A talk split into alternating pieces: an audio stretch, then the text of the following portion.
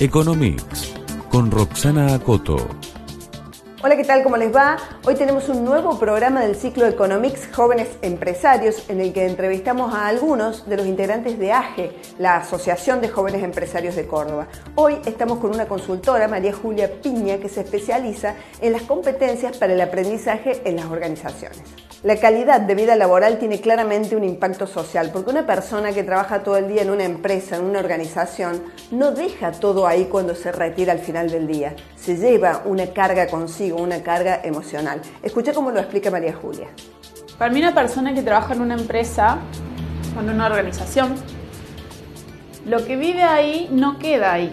O sea, va a su casa con esa emocionalidad trata a su hijo, a su esposa, a su esposo, a su pareja, ¿no? Con esa emocionalidad. Y esas personas después van a otros lugares, a otros sistemas, cargando esa emocionalidad.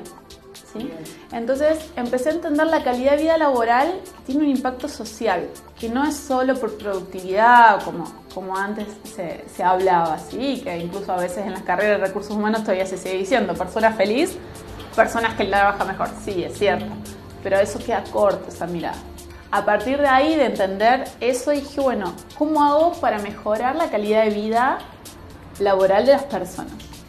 Tanto adentro estando adentro de las empresas como siendo externa.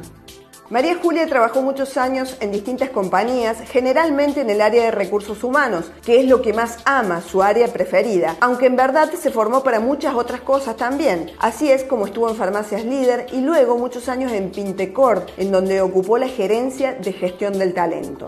En el 2016 decidió comenzar a trabajar como consultora independiente y poder entregar todos sus aportes a diferentes empresas. También trabaja en red con muchos de sus colegas para de esa manera poder dar un servicio completo.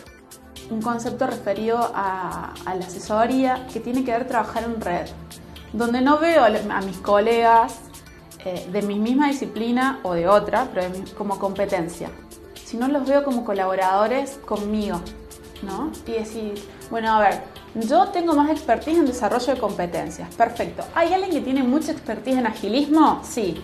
¿Es colega mío? ¿Hace lo mismo que yo en muchas cosas? Sí, no importa. Es quien sabe agilismo. Y mi foco es el cliente.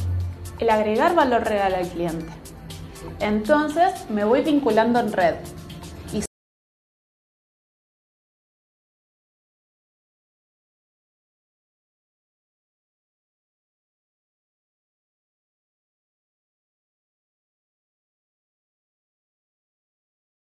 Esta consultora asegura que una empresa crece si aprende y ella se especializa justamente en eso, en el desarrollo de competencias para el aprendizaje dentro de las organizaciones.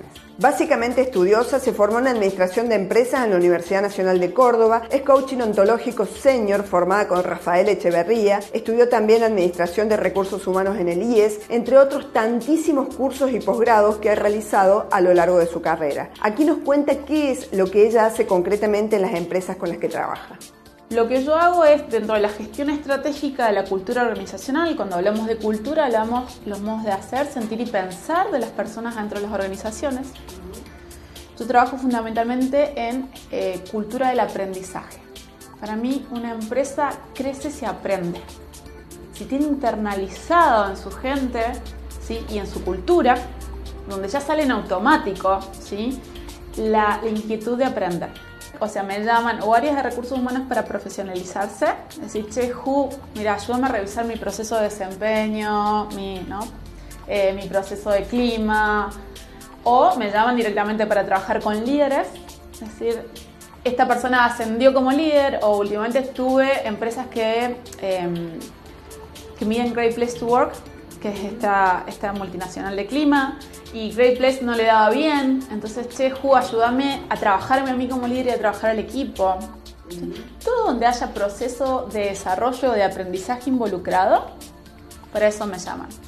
El listado de compañías con las que ha trabajado María Julia en sus 37 años y muchos menos como consultora, obviamente, es muy amplio e importante. Toyota, Arcor, Edisur, Conecta, Quilmes, Autocity, Sanatorio Allende, Mercado Libre, por solo nombrar algunas. Ahora, exactamente ahora, está trabajando con Holcim, Porta, MCS, Ferniplast y Fiat. También es docente en el siglo XXI en el IES y en la Universidad Nacional de Córdoba. Hay algo que ella dice que para mí es muy importante. Sostiene que para aprender no solo hay que poner la razón, sino también el cuerpo.